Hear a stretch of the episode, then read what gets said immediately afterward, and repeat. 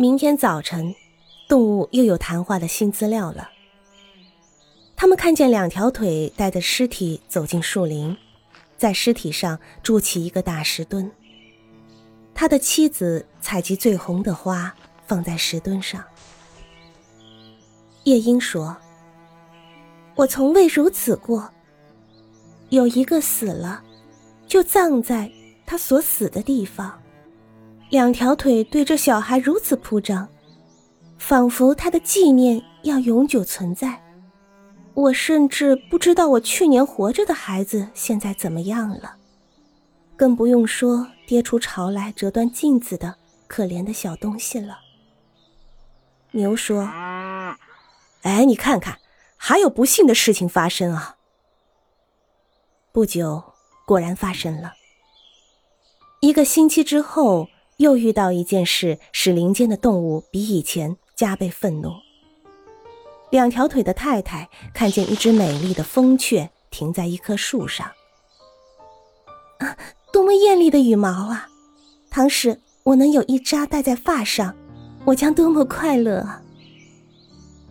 两条腿因为妻子丧子的悲痛，正想要种种方法去安慰他，因此立刻带着毛出去。不久，拿了死了的风雀回来了。妻子拔下毛来，插在头上，以为很美丽。两条腿也这样想。夜莺说：“这真是太坏了！杀害一只鸟，为的是要用羽毛来装饰他的妻子。在你生的日子，静坐吧。我横竖是年老且丑了。”风雀的寡妻。被一大队带笑的陪伴着，急忙的飞到狮子那里。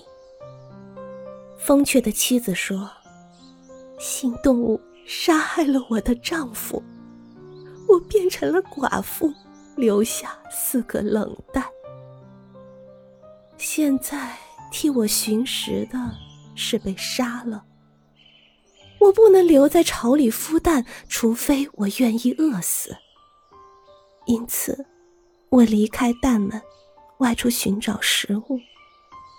我回巢时，孩子们是冻死了。我来求你替我复仇。狮子说：“叫我怎么办呢？林中不知有多少寡妇了，就是我自己饿的时候，也不管我所杀害的动物家里有没有妻子和儿女的。”风雀的寡妻说道：“他并非为恶而杀害的，他不过要取一束羽毛献给妻子插在发上。”狮子说：“那总是他的妻子要求他去干的吧？夫人的命令不是好玩的。”有几个动物笑了，但是大部分都摇头，以为这是愚蠢的说笑。百兽之王。是不该这样。